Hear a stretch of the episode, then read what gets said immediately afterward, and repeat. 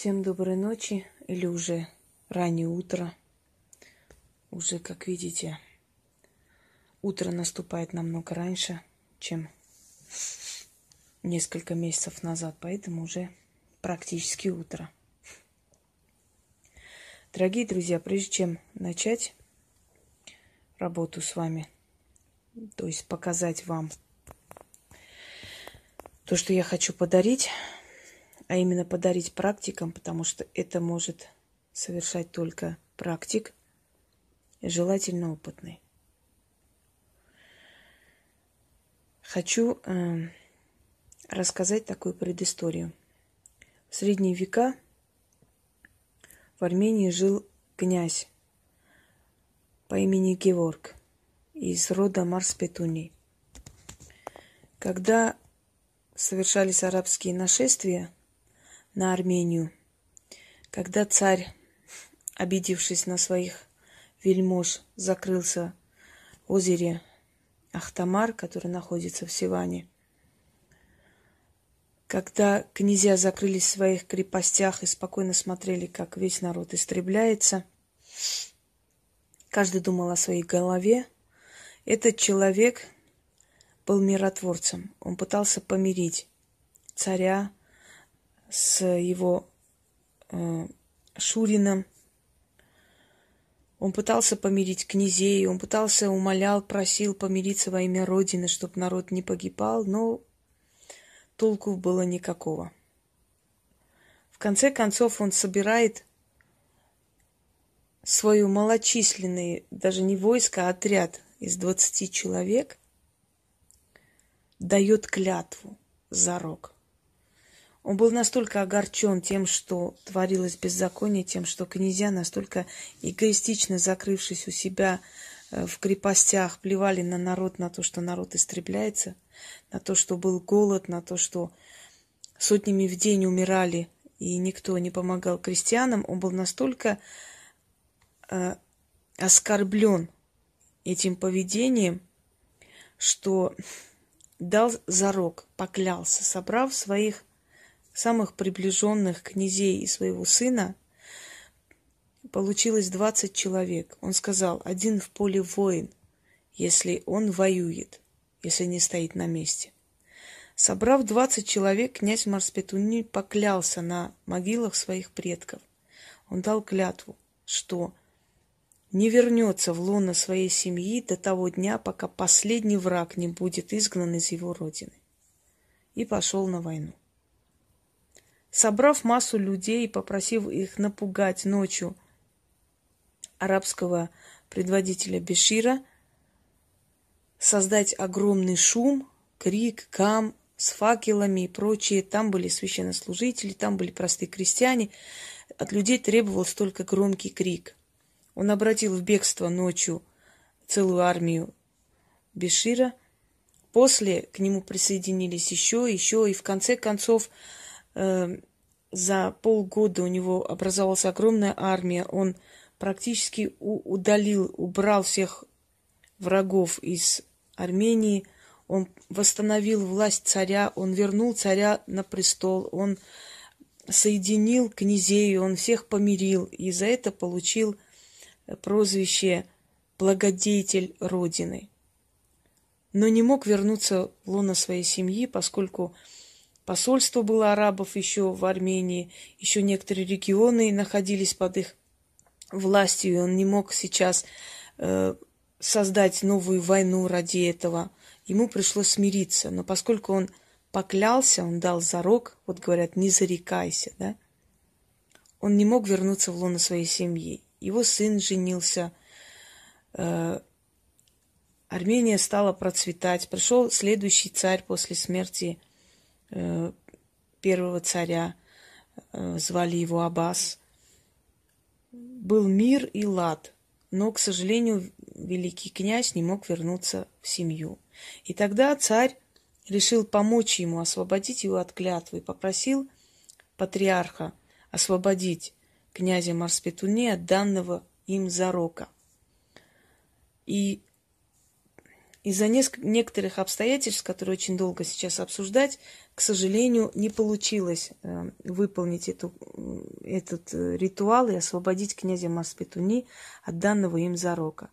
И он до конца, до старости, до самой смерти жил вне семьи. Ни разу не вернулся в свой родной замок. В древние времена людей освобождали от данного зарока, приходили к богам, приходили в храм богов, приходили к жрецам. Они знали, как освободить человека. На самом деле данный зарок, дорогие друзья, это просто не просто на словах сказанное, которое можно забыть и забрать обратно. Я этот ритуал дарю женщине, которая попросила меня, э, поскольку э, то есть я ей дарю, будет проводить практик. Еще раз говорю, это только практик может провести. Поскольку ее супруг когда-то дал зарок и не смог это выполнить, он должен был пойти на войну, э, видимо, мудрость пересилила, он не пошел.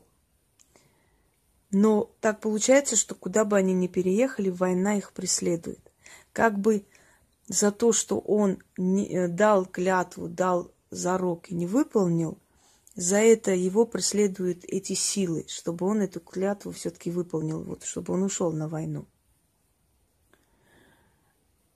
И как его освободить от этого? Когда человек дает зарок, когда человек дает клятву, есть у нас такое выражение у армян, да глух будет сатана. Вот мы что-то говорим хорошее, чтобы оглох сатана, чтобы -п, там не слышали и так далее. Вас стучат по столу, да?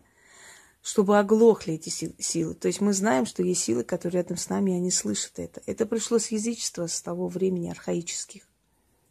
Когда человек дает клятву, его подхватывают эти силы, которые должны следить за тем, чтобы ты клятву исполнил. Ибо слово сказано, знаете, слово не воробей.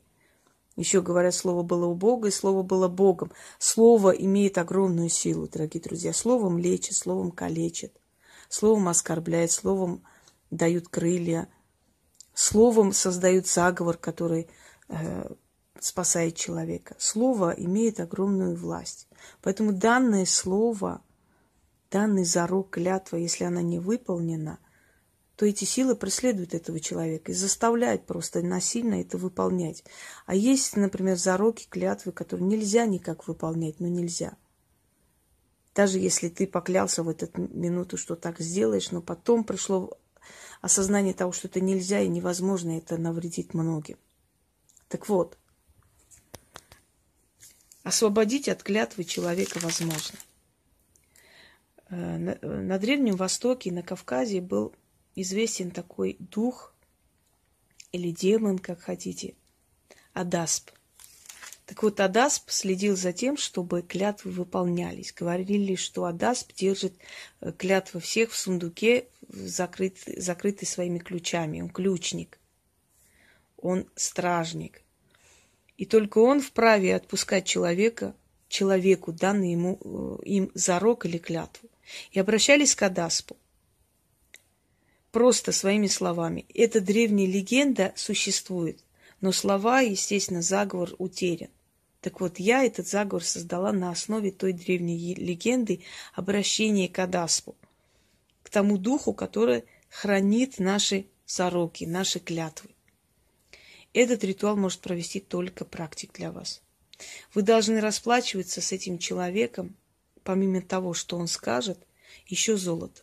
Золотое украшение. Такое украшение, которое вам жалко было бы подарить, но надо дарить. То есть это не оборванные, там, без камней и сломленные. Если человек находится далеко, то отправьте ему ту сумму, которая хватит ему купить себе украшение золота. Золотом вы должны откупиться от своего зарока. Но это ваше право, можете ничего не делать. Можете так всю жизнь и э, ждать, пока преследующие вас духи не настигнут вас. Если вы находитесь далеко и просите вы э, выполнить вашему э, практику для вас, ритуал, то вы должны сказать, из какой, от какой клятвы вы хотите освободиться. Он пишет эту клятву на бумаге и проводит ритуал. Если вы близки, то можете прийти к этому человеку, можете даже не показывать, что вы написали, можете напи- написать то, что вы обещали, клялись и не хотели бы, чтобы это совершилось. То есть, ну вот клятва, например. Я поклялся или дал зарок сделать такое-то и не сделал. Пишите на бумаге, можете даже на конверте, можете загнуть пополам так, чтобы не было видно вообще, что вы там написали. Можете показать, если вы доверяете этому человеку. В любом случае, клятва ваша, которая дана и не выполнена, она будет стерта, убрана с вашей судьбы, очищена. И ваша судьба обнулится. То есть вы начнете по новой. Уже вы никому не обязаны.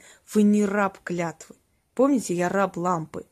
Вот когда не, я выполню три желания, тогда меня освободят. То же самое происходит у вас. Вы как тот джин заточены в эту клятву, и она вам не дает идти вперед и развиваться. Давайте начнем. Итак, читается это 13 раз, но я прочитаю один раз. Две черные свечи, черный алтарь, емкость, где можно кинуть после того, как вы сожжете эту бумагу. Все, бумага пусть не будет огромная, пусть она будет маленькая, чтобы легче было провести. Итак, я читаю от первого лица, то есть от моего имени, то вы, естественно, если проводите, берете фотографию человека, его клятву ложите на него, на его фотографию верхом, читаете, потом сжигаете. Я вам объясню сейчас. Так, подождите секунду. Сюда. Угу.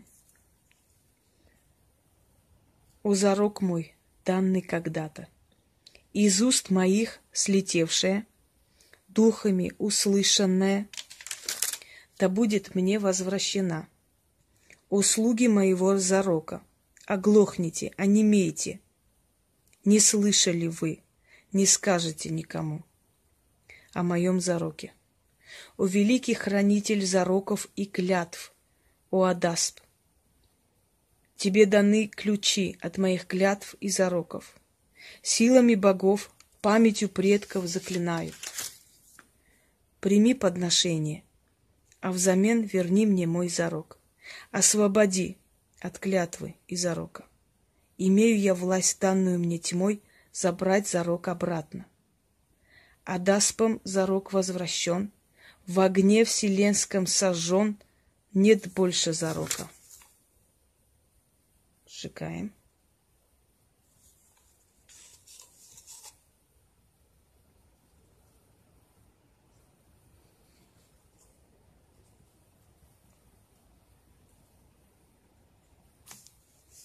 Освобождена я от клятв и зарока. Да исполнится.